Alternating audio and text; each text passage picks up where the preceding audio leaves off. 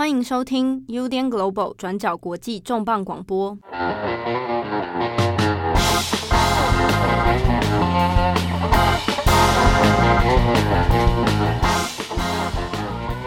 Hello，大家好，欢迎收听 UDN Global 转角国际重磅广播，我是编辑佳琪。我操，干嘛呢？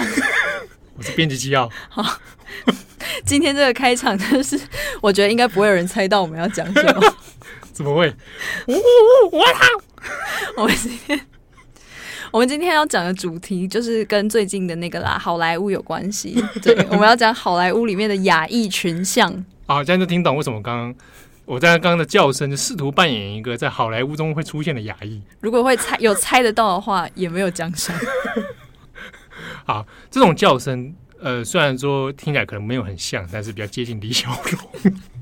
哦。啊，就是说有一些以功夫形象出现的亚裔啦。那这一集的重磅广播，因为下个礼拜就是奥斯卡了，对，二十六号，台湾时间二十六号早上。对啊，那我们每次都在想说，奥斯卡来临的时候，通常也是会一波新闻会炒起来嘛。嗯、但是每次要谈奥斯卡，好像也觉得不知道还有哪些题目可以做，好像该做的东西也就是那样子。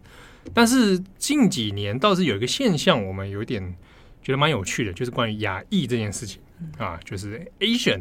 在奥斯卡里面似乎被看见的这个次数，或者被当成一个话题的感觉越来越多了。尤其是像去年那个《寄生上流》拿下大奖，嗯，对啊，虽然大家底下好像有点哎，而且我记得那个导演他在得奖感言的时候还说，希望大家可以多多去尝试，就是要看字幕的影片。就是有也话中有话，意思就是可能奥斯卡的人都不喜欢看有字幕的。对，其实他说在老外的，你讲的老外其实也泛指很多西方国家，他就是不看字幕的这种习惯比较多、嗯、啊，所以你说对于外语片的接受度似乎没有那么没有那么广啦。对啊，那呃亚裔或者讲说亚洲这个概念被看见，大概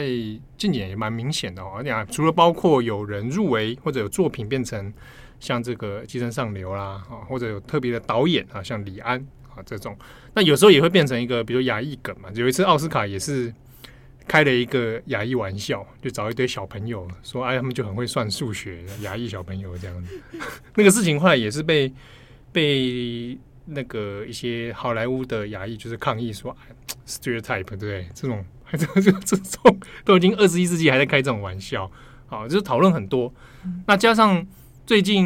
嗯，大家也看到美国有这个所谓对亚裔的一些仇恨言论啊出现呢，或者一些社会案件哦。然后到这一个礼拜，漫威的新电影 Marvel 的那个超级英雄电影啊，新的一部叫做《上气》，嗯，上是那个高尚高尚的上，气功的气啊，上气这一部电影，而且是蛮我我觉得蛮大胆的，就是说在市场考量上面。以亚裔作为一个主题，然后做一个主角，然后拍成独立的电影来发行哦，这个诶，蛮蛮多话题的啦。所以它预告片在繁中版上的时候，其实很多人讨论，嗯啊，那你你有看了吗？对，就是有人说主角很像习近平，对我我自己看，你觉得像吗？我觉得好像还好，我自己看也觉得还好。我真的觉得大家不要一直把习近平放在心里，好吗？就不要看什么，是觉得说而且眼睛有点下垂，就觉得是习近平。好，在这一部预告片我出来的时候，我后来有点注意到一个有趣的现象，是在东西方的讨论哦，哎，其实感觉不大一样。呃，在台湾的讨论里面，就很多人就是会觉得会笑嘛，嗯、嘲笑说啊，长得好像习近平啊，嗯、然后不然就是觉得啊，入华啦，哦，或者是开始改图，有没有把那个主角改一堆图，这样有的没的。那甚至也有的人觉得很生气，说啊，怎么找一个像路人甲一样不够帅？对，有人可能期待还是更帅一点。啊，那所以有人反过来说啊，你看又来了，美国又在那边找这种，你看每次要当男主角都不能找帅的啊，帅的只能你们是白人演员才能帅，你怎么美国队长不找个路人甲来演呢？嗯，对，啊，所以很多这样讨论。可是我快看在美国，我去看一些那种电影仔仔的的 讨论版，哎，他们倒是就是一片兴奋，嗯，so exciting，就觉得好像，但可是那个兴奋的背后好像是。一种凝视功夫片，是因为看到武术，对多少？因为有多少在 Marvel 里面，这个是一个点，在这个类型里面其实是很少的嘛。嗯、哦，以一个亚裔，然后以一个功夫这样的元素在里面，那的确是应该这样以电影来说是第一部嘛，啊，Marvel 里面，好，所以就顺着这几个脉络里面，我们来谈一下亚裔看起来会不会好像在好莱坞，在美国好莱坞真的崛起了，嗯，比如说疯狂亚洲富豪啦，啊，然后寄生上流啊，然后开始越来越多在大众文化里面这样的形象。似乎被市场开始越来越接受。对，还有这一次那个米娜里，就他几乎跟《寄生上流》一样，拿了一堆奖的入围。对啊，你看，在有奖项的加持，然后市场上也比过去的票房都来得有起色。嗯，哦，那这是否就意味着亚裔这件事情在美国好莱坞里面越来越有发展前景，或者它真的崛起了吗？那另外一个问题是，那我们也要想想看，就是。在这么长久的美国好莱坞的这样大众文化里面，亚裔到底发生了什么事情啊？他们的形象又是做了怎么样的演变啊？那到今天这样的状况，我们大概就跟大家来聊一下这几个呃当代的现象，然后也聊聊看历史的一些状况。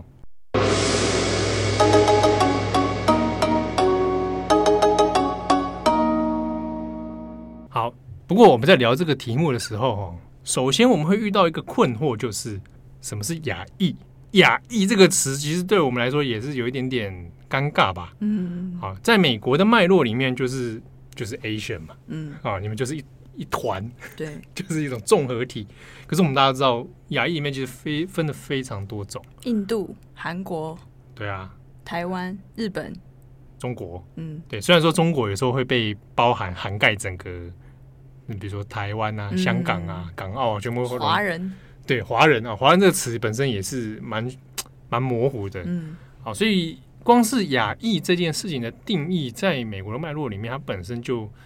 呃，你当然对于在那边的亚裔来说，他可以分得清楚谁是谁哈，然后大家群体的这个不同，可是就有一些西方人，对于说一些白人或者对一些其他族裔的人来说，他可能。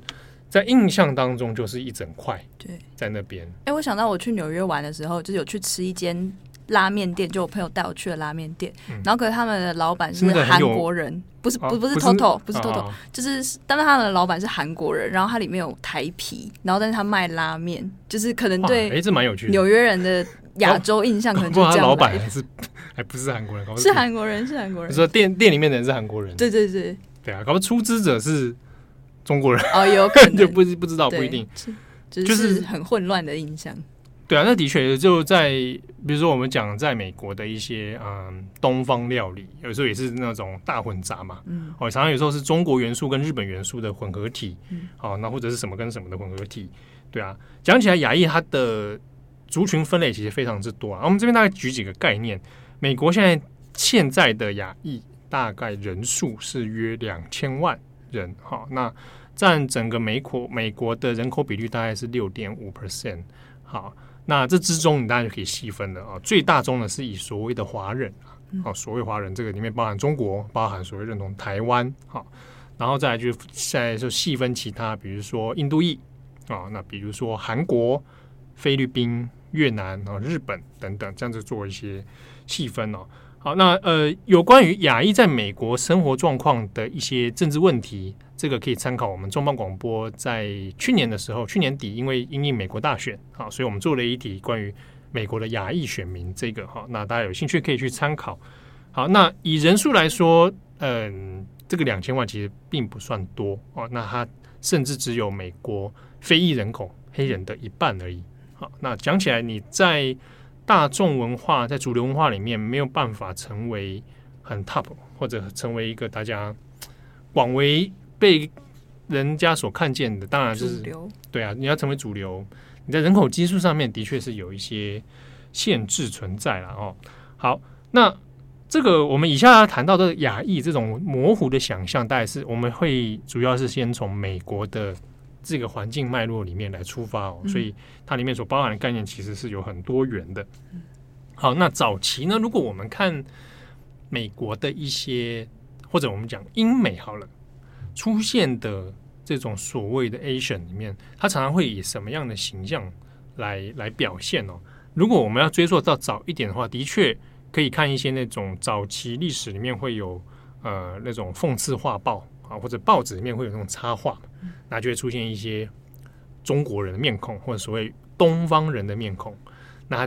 有些形象大概就是会以这种，比如说铁路的那个苦力工人，对，铁路工人。那这个的确是跟很多中国工人的这个离散到北美，然后去盖铁路啊，还有那种淘金热啊，啊有关。那的确它会出现这样的形象。那以及连带的所谓，因为毕竟是中下阶层嘛。啊，所以连带可能会有，比如说呃，对他们的比较脏乱哦、贫穷，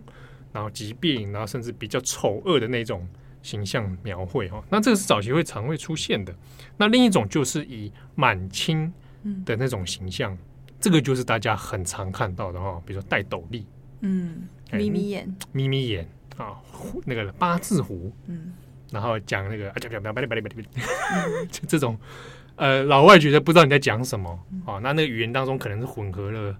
可能混合了广东话啊，可能混合了一些什么样的声音哦，然后去用这个方式来呈现。之中其实还有模糊的部分，就是它可能多少还混杂了蒙古，嗯嗯，蒙古人这种形象进来。那这这个里面已经综合起来可以发现，跟过去西方历史里面所想象的那个黄祸。啊，蒙古人的这个西征啊，啊，对黄祸的恐惧，其实那个的确有变成了一个想象的一个概念体哦，然后一直延续到二十世纪啊，十九世纪、二十世纪这样子，这个那个形象一直存在啊，所以我们刚刚讲到的那那几种对于亚裔的外观的想象，还有留辫子啊，刚忘记啊，对对对，满清的时候他就有留辫子嘛，哈、嗯，好，那这几个想象里面的确它会出现在我们讲画报。这是一种啊，但是它有没有出现在那种大众流行文化、娱乐文化里面？啊、呃，也是有的。好，那我是那时候有突然想到一件事情，就是大家有看过诺诺兰有一部电影比较早的，就是那个《顶尖对决》，还没，我没看啊，蛮蛮早的，就是变魔术的那个电影啊。那那这一部电影《顶尖对决》里面呢，因为它的时空设定就是跟那个尼古拉特斯拉是同一个时空哦，然后他在里面有出现当配角。那是由 David Bowie 来饰演的，那所以它时间大概就是十九世纪、二十世纪左右这样状况。那里面当中有一幕，就是因为他是在讲一个变魔术的竞赛的一个电影啊。那里面就有讲到说，哎，他们要去参考东洋人的魔术啊，有东洋人在那那个那个地方表演。然后出现的东洋人就是一身满清的服饰，然后带着就满清 会出现的东西，对，然后胖胖的，然后就是变东方的。戏法，嗯，这样子，那那个形象啊，就后来的确在西方的世世界观里面，的确是常出现一个所谓这种来自远东的啊，这个神秘力量。哎，对对对，远东的古老帝国的人，这之中我们就要讲一个非常非常典型而且影响很深的角色，叫做傅满洲。傅满洲，傅就是那个。我们中文讲那个姓氏的那个傅啊，嗯，师傅的傅，哎、欸，对对对对，那人字旁那个满、嗯、就是满清的满，那洲啊洲有的它写成就是有三点水的跟没有三点水，就是那个呃亚洲的洲哈，那大部分会写成没有三点水的。好，傅满洲这个角色大是实际是从英国创作英国的小说角色哦，那他上一九一三年就出版了这样的一个悬疑推理小说。啊，讲推理好像也不大有，那就是一种冒险故事啊。讲到傅满洲这样的角这个人，那这个角色的形象啊，就是非常典型啊，戴着那种帽子，就是为什么讲满清那种帽子吗？对，然后留着很长的八字胡，然后手指都很长，啊穿着这种满清的衣服，啊，人就瘦，非常消瘦，眉毛也相就是会比较坚挺呐，啊。那以一种奸邪阴险，然后聪明又狡诈的角这种形象来出现啊，傅满洲就变成一种有点像是反派的人物啊，嗯、老狐狸这种，嗯，对，大家也可以想象那个样子了，就是 就是常出现那种可怕的东洋势力，嗯啊，然后又有神秘的力量啊，因为傅满洲在这个人物的设定上面就是一个呃，他会制造一些灵药仙丹。然后让自己长生，非常长寿，然后又非常的聪明，所以要学会非常各国的语言啊，然后又很多的阴谋诡计，然后甚至可以控制神秘组织，那也掌控一个帝国的资源，然后从从事一些暗杀啦、毒品啦啊，权力的争斗啦，各种你可以想象到那种反派的形象集中在这样一个人身上，那又有这种东洋神秘的那种感觉。其实到后来，甚至也影响到了很多嗯早期日本漫画的一些那种角色形象哦，就是这种有点中国风的反派角色哦，傅满洲。那这个角色后来其实就衍生了非常多的小说连载哦，傅满洲各种系列小，就他很受欢迎。对，这其实蛮受欢迎的，就是大家觉得很悬疑、很刺激嘛，或者是当当中有一些呃这种光讲光怪陆离或者各种神秘的情节这样子。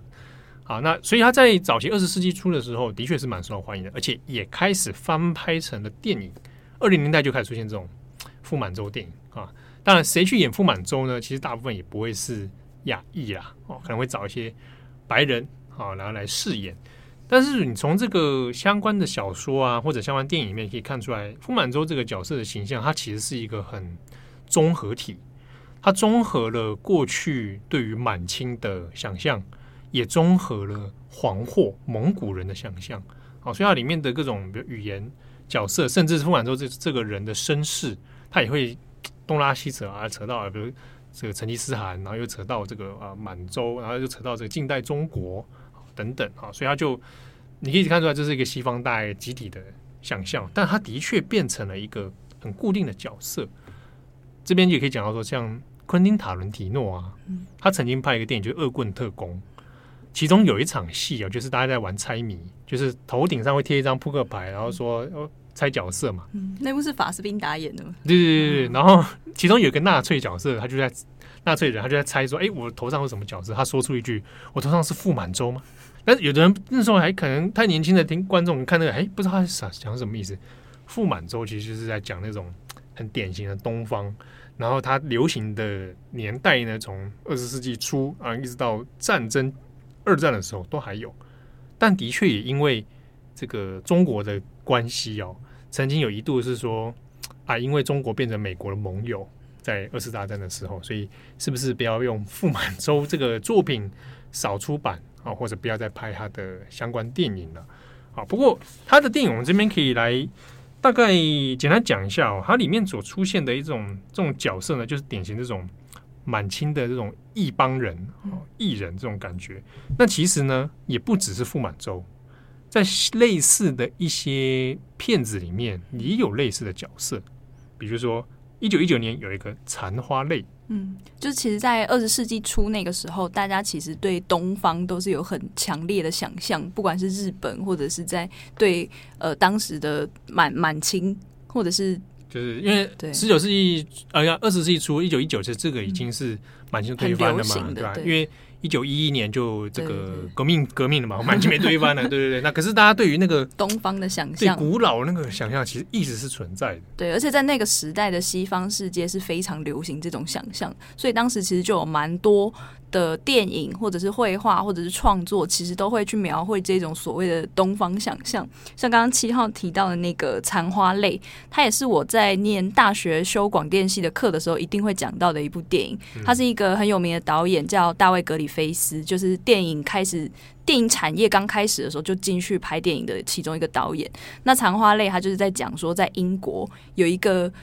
小女孩，她就是英英国人，就是她从小就被爸爸家暴啊，然后被欺负啊，然后很可怜，就是小孤女这样。然后她就有一天就被欺负到要离家出走，然后她就跑到华人唐人街里面去住在一个华人，然后而且那个那个小女孩叫露西，可是那个男人就是跑跑去住在那个华人家，然后就是那个华人男生就爱上她，然后那个男生他也是他的家，就是你可以想象到非常多各种东方元素混在一起，就是有。水晶球，有鸦片烟，然后有那种布幔，然后红红，就是因为那时候是黑白无黑白的无声片了，就然后他也是穿着戴着那种清朝的帽子，然后穿着大大袍长袍，对对对对。对对对，就各种大家你可以想象那种。对，中感觉像中影文化城的集合体，你知道吗？然后他就爱上这个小女孩，所以这故事里面也有一点这种华人有点猥琐的华人，然后恋童癖的感觉，就他爱上那个小小女孩，然后把她当像洋娃娃，因为那个小女孩是白人一样，就是很用心的在呵护她，这样。就这部电影叫《残花泪》，大家可以去看，啊是还蛮 蛮蛮神秘的。对，而且演他的演这一个所谓的华人，对，而且他那个角色没有名字哦，虽然他是男主角，但他从头到尾都叫 The Yellow Man，就是 Yellow Man，对，就是女主角叫露西，但男主角叫 Yellow Man。黄人呐、啊，对，然后还好了，Yellow 还至少 Yellow Man 不是 Yellow Monkey 这种，但他也是白人演出的啊。当时很少会真正启用华裔的演员来演这些戏，对，几乎是没有、嗯、哦。这边我们就可以顺便也提到，就是说，在当时你是要找所谓的亚裔演员，基本上少之又少，然后大概就是少数可能有特别几个明星级的。那这个我们等下稍后会来点出几个在美国的那种。亚裔明星，但这种叫就是让白人来演华人，也有一个词，就是不是说让白人去演别的角色叫 white wash 吗？嗯，但是让白人特别去演黄黄种人亚裔，就是会有一个词叫做 yellow face，就是他们专门在指白人去演这种角色，啊、就跟那个 black face 就是异曲同工啊。嗯、因为 black face 是白人去涂黑，啊，对啊，那这个叫做 yellow face，、嗯、这个其实蛮早早期是非常非常多见的。那这个个中的原因，当然一部分来自于说，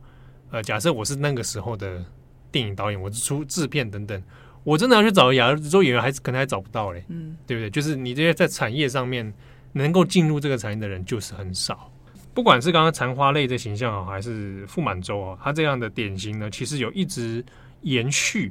啊。那这种东洋神秘啊，皇后的皇后的集合体，到后来呢，六零年代就出现了一个漫画角色。满大人，嗯，Mandarin，满大人就是这一次，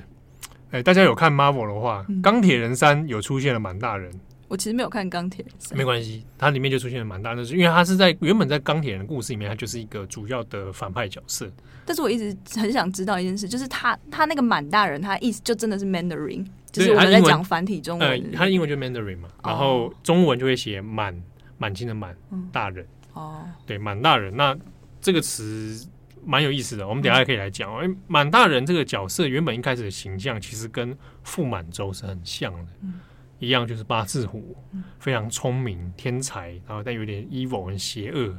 然后就是有各种诡计啊，还是各种神秘东洋的，要么武术，要么就是灵药啊、炼丹啊，一模一样那种那种脉络承袭下来，一直到六零年代都还有。那中间其实还有一些是另外一个角色，大家有兴趣可以查，叫明无情，他也是另外一个小说出现的，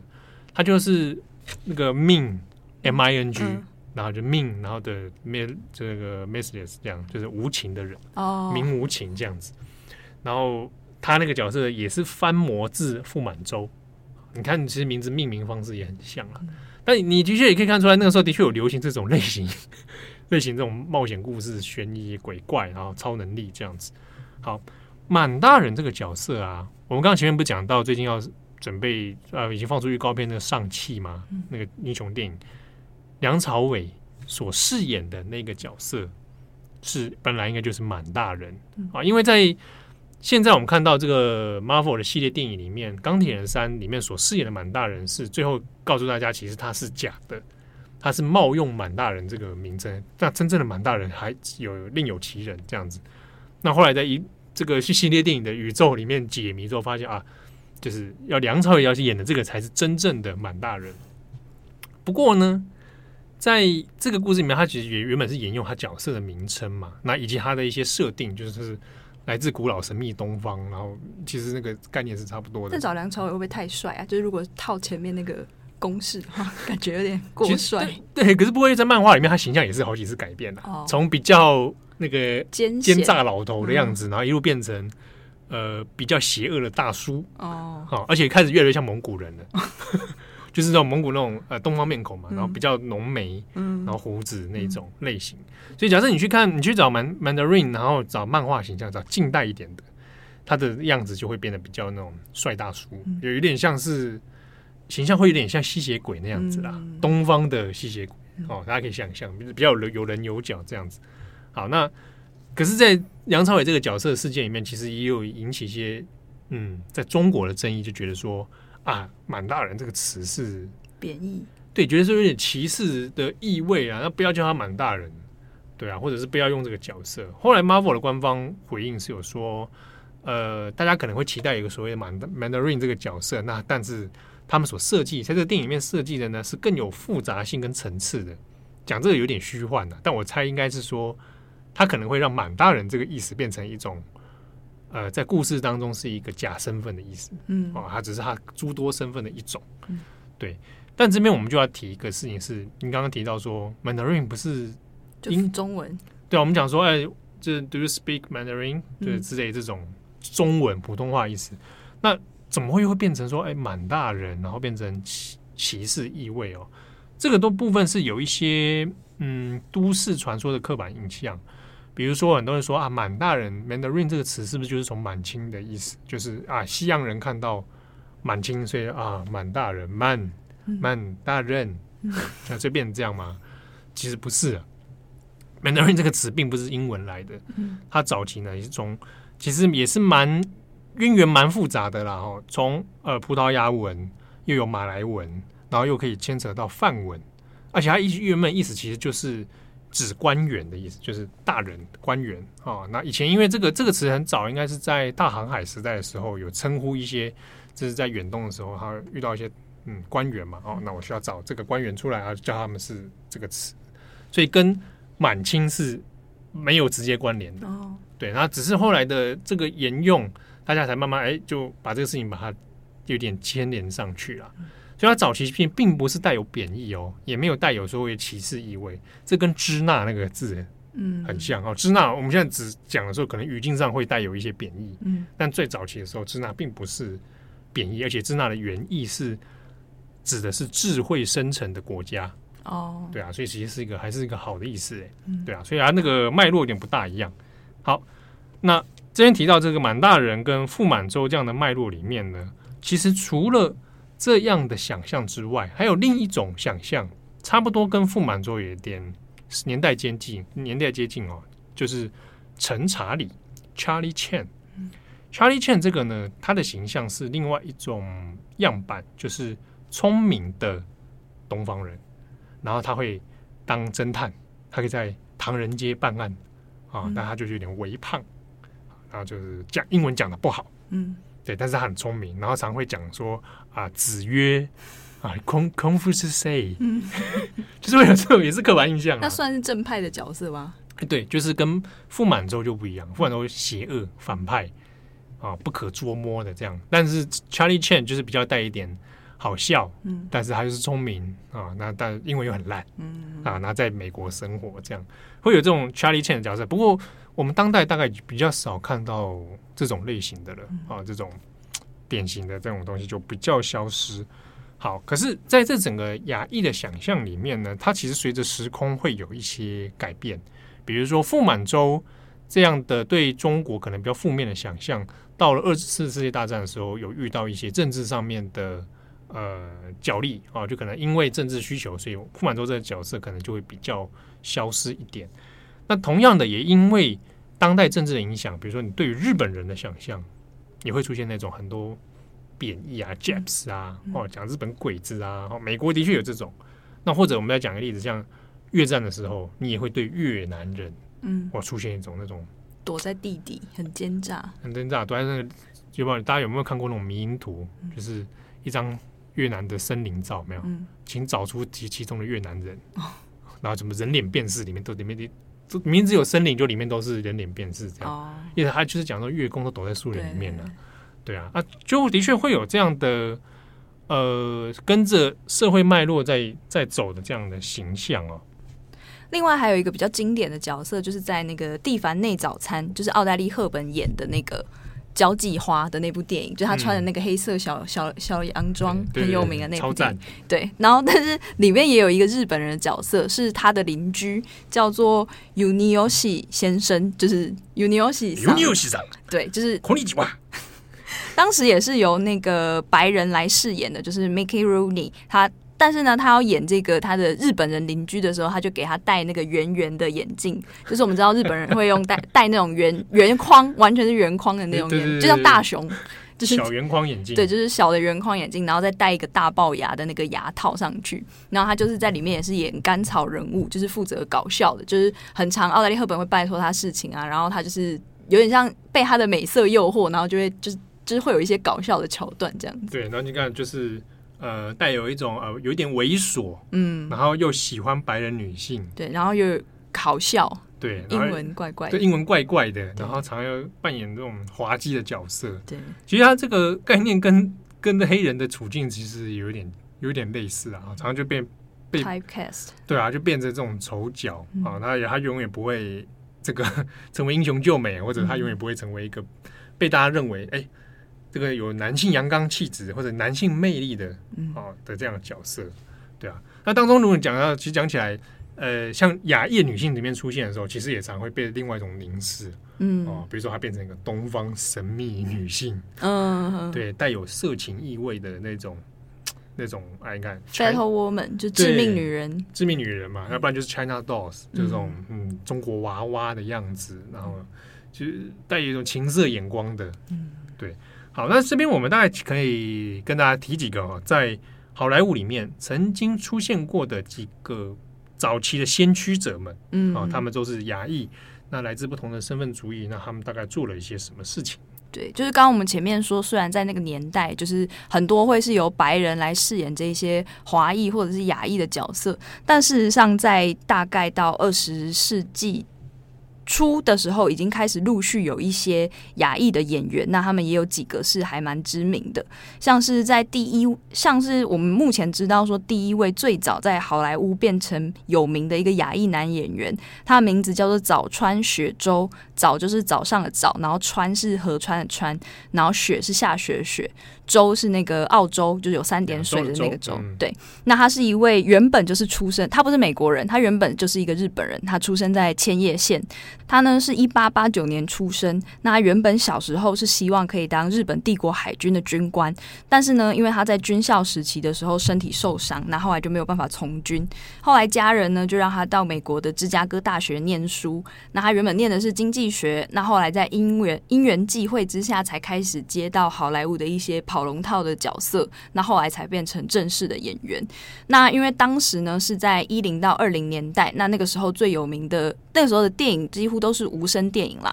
所以他也因此会有了一些演出的机会。那他就变成了好莱坞比较受欢迎的明星之一。那其中他的代表作叫做《The Cheat》，是一个一九一五年的电影，也是无声，就是默片。那他在里面呢，就是饰演一个很帅很帅的。大家可以去找照片啊，就维基百科上有，真的是长很帅，就是穿西装，然后很就是五官很立体的一个日本人。这样，早川雪之后他就在里面饰演一个日本的很有钱的商人，然后总是穿西装，然后很绅士，然后教养很好。然后那个时候女主角是一个富太太，就是她已经结婚了，但她就是不满意她的丈夫，所以就跟这个日本富商暗通款曲，然后我们就有一段婚外情。不过。故事到后面就会发现，他其实就是这个早川雪洲演的角色是一个反派人物，他就会让这个女生就是受很多苦啊，然后还欠钱啊什么之类，只是贪图她的美色等等这样。那当时这部片上映以后，就是虽然他们是。虽然早川雪洲是亚裔男性，可能大家社会刻板印象会觉得男生就是亚裔男生就是很阴柔啊，然后很就是柔弱，你不会把他当成性幻想的对象，对，不会当成一个伴侣的想象。对，但因为早川雪洲实在是长得太帅了，所以他当时有很多欧美的女性所仰慕他。只是呢，后来早川雪洲他到后来的时候，他演过了《Cheat》，还有在日一些美国的电影里面，他也演的是反派的角色。那在后面也影响到了他的一些对日本的认同。但他后来就是在日本，哎，但后来他就是在美国生活啦。他就会想说，哎，我到底是一个日本人，还是我是一个美国的演员？所以他也有一句很有名的 quote，就是说，我其实不是是在演一个角色，我是在扮演一整个明星，就是在讲说这。在好莱坞演戏这件事情也影响到他对日本认同。这样，嗯，好，那另一位呢，我们可以聊一下，是蛮有名的一个好莱坞女性演员啊，黄柳霜，她是出生在一九零五年。嗯，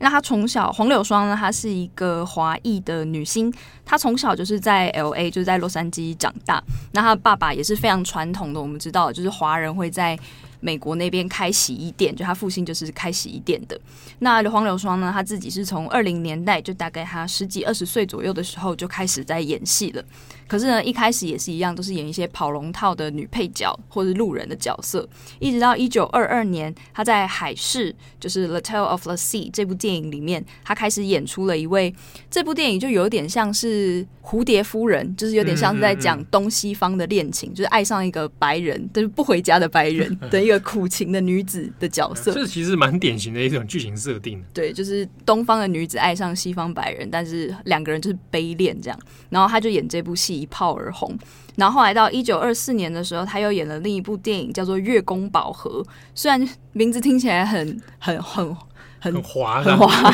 对。月宫，月宫宝盒不是月光，对。但它其实内容其实是很多是出自《天方夜谭》啊，就是有一点中亚风情这样。然后他在当中演的是一位非常性感，就是穿出那种露肚脐小可爱，其实就是你可以幻想那种中亚的公主穿的那种衣服，对对对，就是典型的。而且然后是找这个黄柳霜来演，对，是找一个华人女性来演一个中亚风情的女子这样子，集合了东方的想象，对对对。这些这些都是他让他变得很有名的一些代表作。那他在过去呢，他也曾经参加过一些需要华人、需要亚裔演员的一些角色，但是最后呢，很多的试镜都没有录取他，反而都是录取白人，像是《The Sun Daughter》，就是呃这部电影，他当时在选角的时候，米高梅公司呢就说他是 Too Chinese to play a Chinese，就是你太 你太中国了，你没办法演一个中国的角色。这句话我其实我觉得非常的有意思哦，尤其摆在我们这一集里面特别讲，你要演个中国角色，但你太中国了，你不能演这个角色，对吧？因为就就是证明的一件事，就是在一些好莱坞再现一些亚裔的时候，嗯，他其实有设定一种样子，对对，但那个样子其实并不是真实的 Chinese。对，《The Sun Daughter》他这部电影其实也是在讲两个。亚洲呃，两个华人之间的恋爱，就女主角就叫莲花，但是后来呢，最后去饰演这个莲花的角色是一个白人女星，叫做 Helen Hayes，就是后来拍了这部电影也被人家称作是很 whitewashing 的电影。然后当时的中华民国，因为这部电影是一九三二年上映的，那当时的中华民国政府还禁止放映这部片，就是因为它太冒犯，就是亚洲人的真的、哦、的的情感 太伤，对，太伤中国人的感情，啊、真的、啊、这个。要问蒋介石喽？对对对，好，哎、欸，这边我再补充一下，黄柳霜他有件事情跟我们前面讲的，呃，可以串起来，就是我们刚刚前面讲傅满洲也拍了一堆系列电影嘛，黄柳霜也参加过关于傅满洲的电影。那那个电影当中，我忘记他是哪一部出现，但是就是演出傅满洲的女儿哦。哦，那在设定上面，其实傅满洲女儿就是跟他的爸爸一样。也是充满着一些诡计，而且野心勃勃、嗯、啊！有，但是有一些父女之间的情节啊，可能就是想要干掉父亲或什么之类，不啦不啦。但两个都是反派。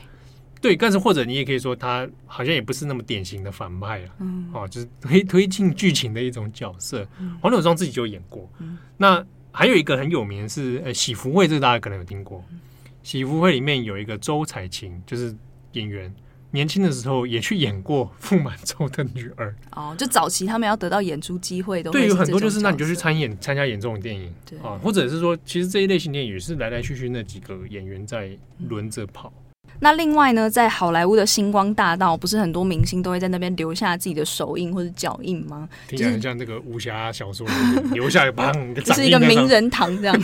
名人堂，名人堂。好啊，就是在那里呢，有几个华裔的演员是真的有留下自己的位置的，就是包括李小龙、成龙、陆锡麟、刘玉玲。那另外一个就是我们刚刚提到的黄柳霜，所以在当时她算是非常非常有地位的一个亚裔女明星。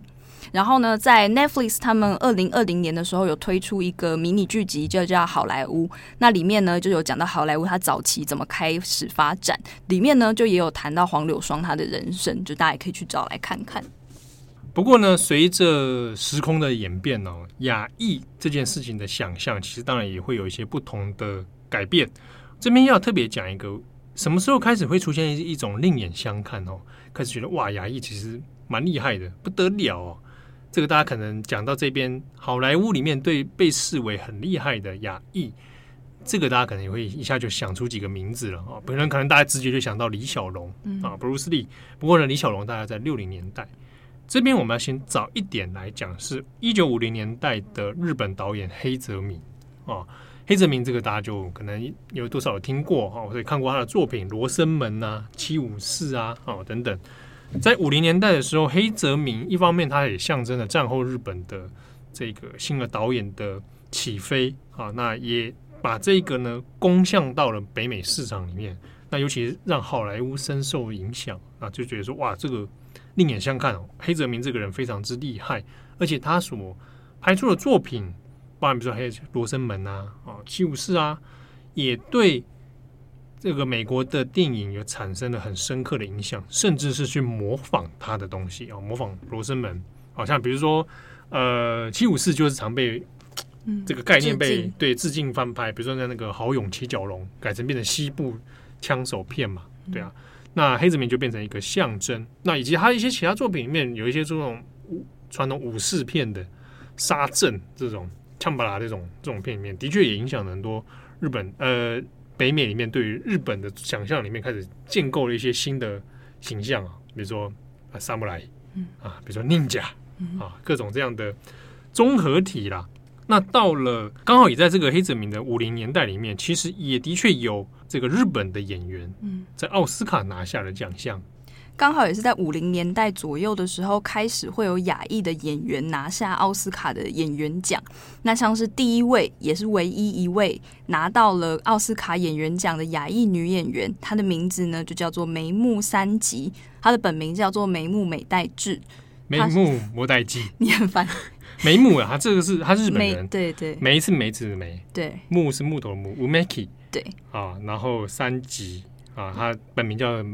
梅木。美代子对，然后她是在一九五七年的时候拿下奥斯卡的最佳女配角奖。那她当时呢是跟马龙白兰度共同演出了一部电影，叫做《樱花恋》。梅木三吉她是嗯唯一一位，而且到现在还是没有其他亚裔女演员拿到奥斯卡的，不管是女主角或女配角，对个人的奖项的。对，所以你说亚裔真的在好莱坞崛起了吗？如果以奖项作为一个标准来说。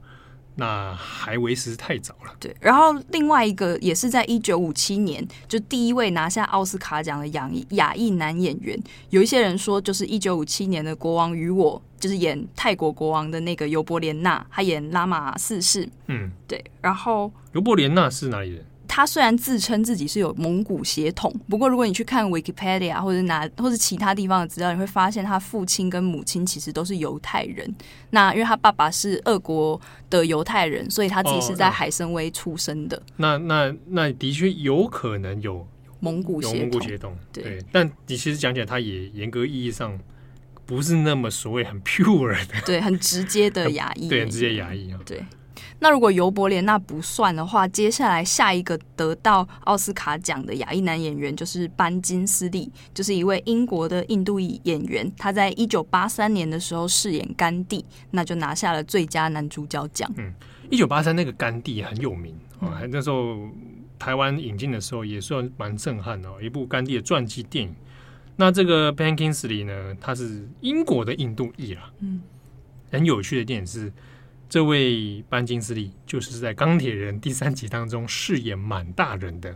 就是他。Oh, 嗯、所以有的如果知道他的身世背景的时候，看到他演满大人的时候，会有点会心一笑。你说印度裔演满大人，就是会知道说啊，当年这个演甘地的人，对他这个这个主意的感觉，然后现在他现在变成了满大人，嗯、就觉得哇，嗯，不知道到底是故意的呢，还是说是无心，刚好就是这样子。嗯、就是你知道那种东方的。关于族裔的这件事情的那个很难讲，那种纠葛好像还还遗留到现在。好，那我们如果看到到六零年代的话，那就主要就是李小龙他进入到北美，然后开始去参演一些影集啊，比如说《青蜂侠》啦，哦这一类的。那的确，李小龙的这一个人生成就里面有很大一部分，的确是让北美或者让好莱坞影像里面对于不管是功夫片也好。或是对于亚裔演员也好，它带来一个崭新的里程碑。嗯，当然也堆出了一些新的刻板印象。嗯，啊，就是功夫片嘛，嗯，Chinese 功夫嘛。还有你最喜欢的昆汀，哎，昆汀，对，他就是昆汀，就是看这些东西长大。对，而且，嗯，我去美国的时候啊，真的被人问了一句话：你会功夫？你会功夫 吗？我那一瞬间，我其实是笑出来。因为我想说，哇，那你怎么回答？这么经典的问题耶！你可以请他帮你保守秘密吗？就不要四处跟人家说。我会说，嗯嗯，a little。你会啊？你不是会打太极拳吗？对，会太极拳啊。对啊，那就是一种 Chinese 功夫。但我也觉得，我有必要这么认真的回答他吗？这是什么烂问题？对不对？我这样我后来就学会了，碰到黑人就问他说：“你会不会打篮球？”哎，唱几个 rap 来听听。我室友就黑人了，你会被打吗？他们会生气，他会笑，哦，他会笑。我以为他会，因为都知道那个梗啊。嗯、因为有时候跟他聊是说 stereotype 的东西，我说你看我你我一个 yellow，然后你一个 black，我们现在住在一起，就是这有这种好笑的地方。好，不过呢，我这边来等下讲一件事哦。五零年代黑泽明，六零年代李小龙。好，李小龙后来七零年代主要在香港发展嘛，那一系列的那个片子其实从香港比较多。到七零年代呢，是美国好莱坞里面很重要的一个大片时代的爆发期哦。那比如说《星际大战》啊，《大白鲨》啊等等，那这样的年代呢，被当成是一个美国大众文化、娱乐文化，尤其在电影方面的一个全面爆发的时候。那也累积到了现在这些很强大的实力哦。那这里面很有趣的是，在七零年代这样的爆发之下呢，亚裔的元素是怎么样被再现的？当中就开始出现了，比如说一些黑泽明的东西，一些港片、功夫片、李小龙的东西在里面被运用啊。那之中其实比较有名的，大概就是《星际大战》的一些梗啊，比如说《星际大战》里面出现的绝地武士，嗯，非常的东方啊，非常的日本啊，而且很跟黑泽明其实是有些直接关联的，还有原力啊，Force 这个东西。啊，那功夫片啊等等，那在七十年代之中，也因为这一些形象的建构里面，其实反而又变成了嗯层层叠的刻板印象之中，又建造了一个结构出来啊，比如说武士、日本武士、忍者、中国功夫啊，那构成了某一些亚裔的元素。嗯，但这些元素里面，其实有些东西被不见了，比如说韩国，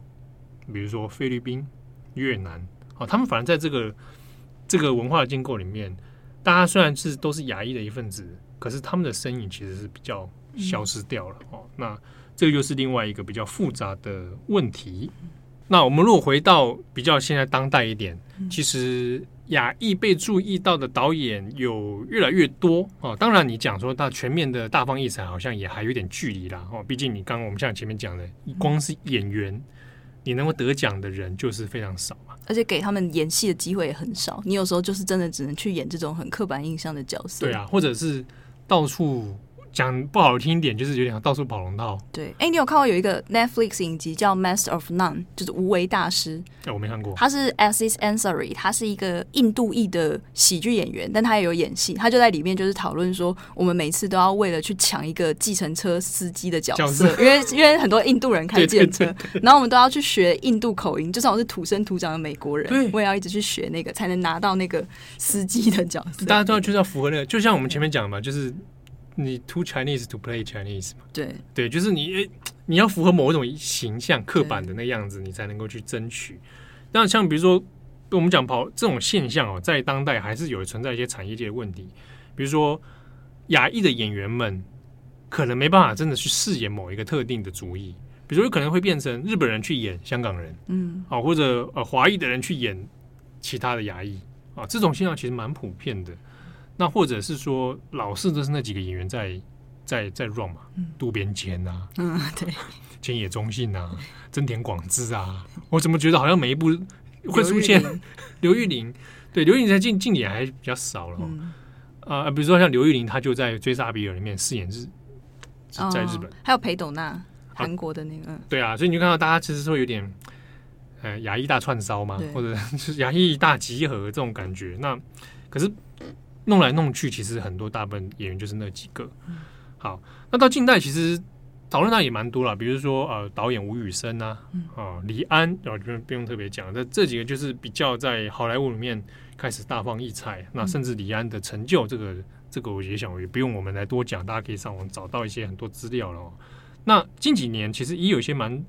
蛮有趣的，比如说王子异，对，王子异导演，他也是一位。近期蛮多人在讨论的亚裔的女性导演，那大家比较知道她的作品就是二零一九年的《别告诉她》，就是《The Farewell》，就是在讲一个华人的离散家庭，就是那个女儿已经到了美国去打拼生活这样，然后但是她的奶奶就是得了癌症，然后还要怎么回家，就是大家全家人都要瞒着奶奶。它其实是一个很典型的华人故事啊，就很多人家庭啊，然后华人离散啊，对对对，就这样的故事。然后当时他这部电影就是拿了很多独立奖项，比方说有就是拿到独立精神奖的最佳影片，还有最佳女配角奖，就是那个奶奶，还有得最佳女配角奖。然后女主角是 Awkwafina，她当时也拿到了金球奖的最佳女主角，也是第一次金球奖有亚裔的影后出现。可是呢，这部电影就是在奥斯卡就是完全没有入围的一个状况。嗯，Awkwafina 在上期里面也也有一个演出啊，就是一看就知道啊，Awkwafina 又是他来了来了，他很 有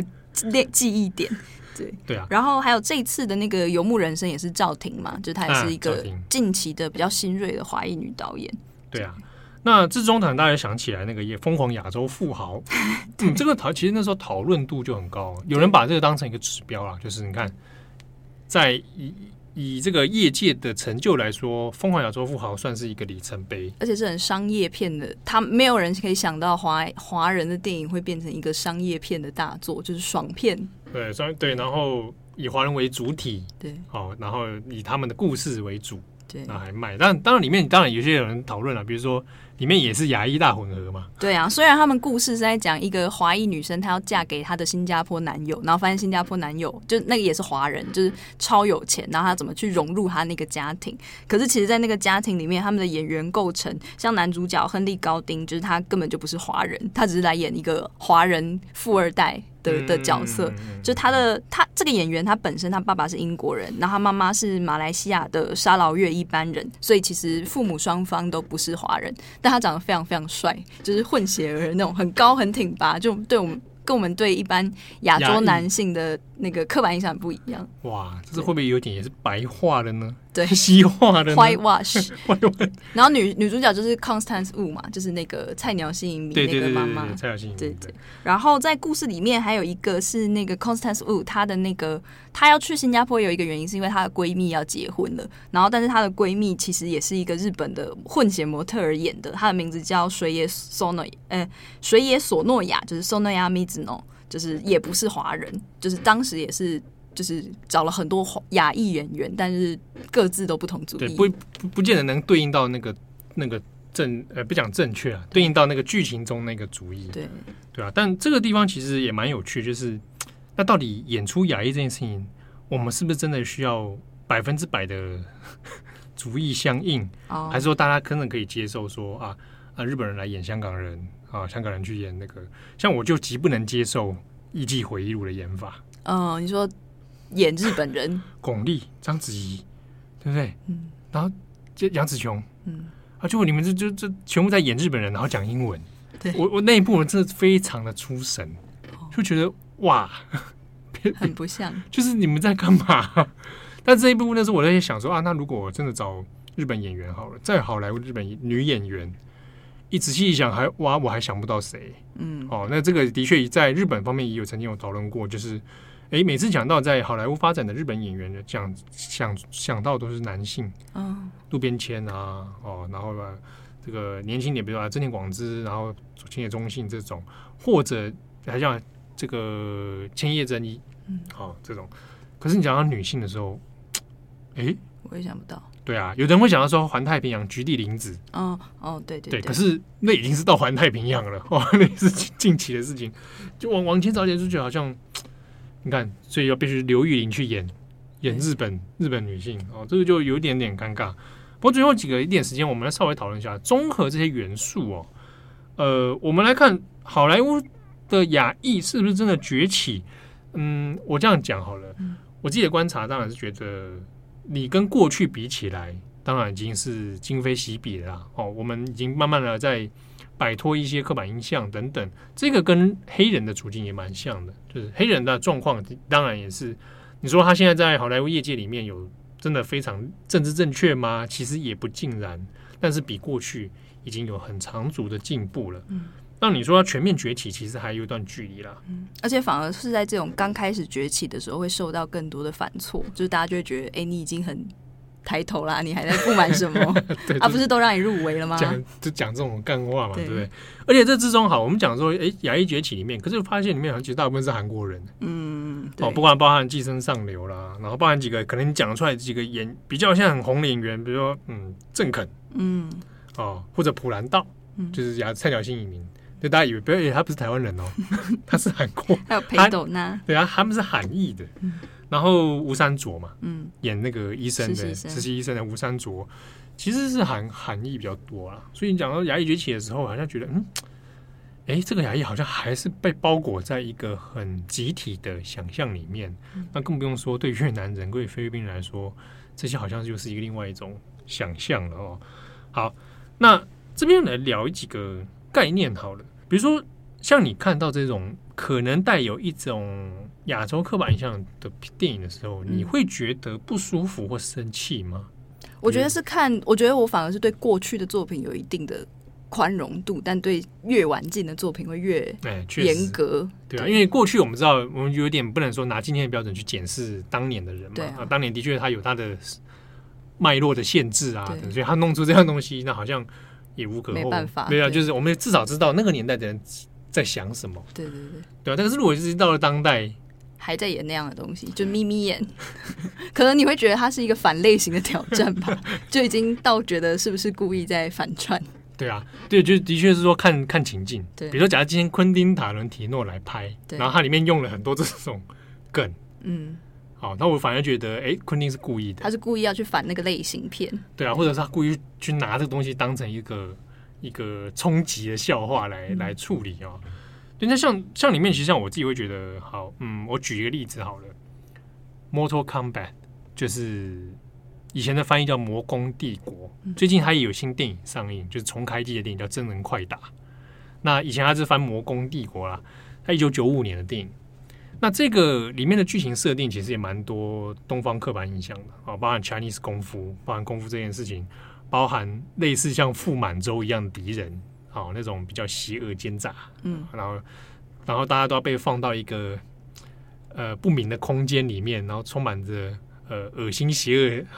狡诈的环境里面、嗯、去对决啊什么，然后讲的英文都是比较有点就是是很像什么快打旋风那种感觉吗？对，它也是格斗游戏啊，然后这样子，然后这里面讲的英语也是比较那种 “You will die”。这种，Let them fight，啊，这这。这种啊，或者讲一些那种气功很神秘的、前言不对后语的词，嗯，那大家会可能你现在观点来看，就是哇，这好 stereotype，好刻板印象哦。可是，在我的某种脉络来看的时候，会觉得他这一部之所以趣味，或者之所以让人觉得印象深刻，甚至有一些好看之处、精彩之处，好像正是因为它这一些元素的集合，嗯。当我知道说美国有这样的脉络，有这样对亚裔想象脉络的时候，我反而看他的时候，看的会让我觉得津津有味，因为你已经熟悉这一套文本，他要跟你讲的东西。对，那或者说哇，就是哇，真的这样玩这种元素，嗯、觉得很会，反而觉得有一种有意思啊。当然、嗯，新重开机版的《Mortal Combat》就比较有点比较当代，像这种新翻拍，嗯，哦，比较没有那么那个 当年那种。诡异的感觉，嗯、那时候还是甚至还有人讨论说啊，里面亚裔演员不够多，嗯，对啊，但这个这是别这个是这个别的故事了啊、哦。好，所以我觉得顽童这个形象本身其实是蛮有趣的。嗯、那之中我可以跟大家介绍一个电影，是二零零九年一部其实也算是 B 级片哦，《黑色绝杀令》。它不是昆汀塔伦提诺电影哦，但听起来很像，但它其实有一点致敬啊。嗯，这一部呢是一个以黑人为主，但是里面充满了各种。黑人种族刻板印象跟华人强尼斯功夫刻板印象 这两大集合体的电影，而且就非常的 cut film，就是它很靠北。那它里面就是玩了很多黑人剥削电影，你知道剥削电影就是黑人会那种爆炸头，嗯，然后拿一支很大的枪，嗯，他们都到处射击，哦，哦那种，然后穿着那种喇叭裤，嗯，那就那种黑人的 娱乐，就是。对吗？爽片，娱乐爽片，嗯，对。那它里面用了非常多这样的元素，跟 Chinese 那种各种印象的集合体、刻板印象融合在这一部《黑色绝杀》。那你觉得很好看？很很真的就是因为对你真的就是对，如果这两个脉络是熟的话，你看这个就觉得哇，真好玩，嗯、真是觉得自己也想玩。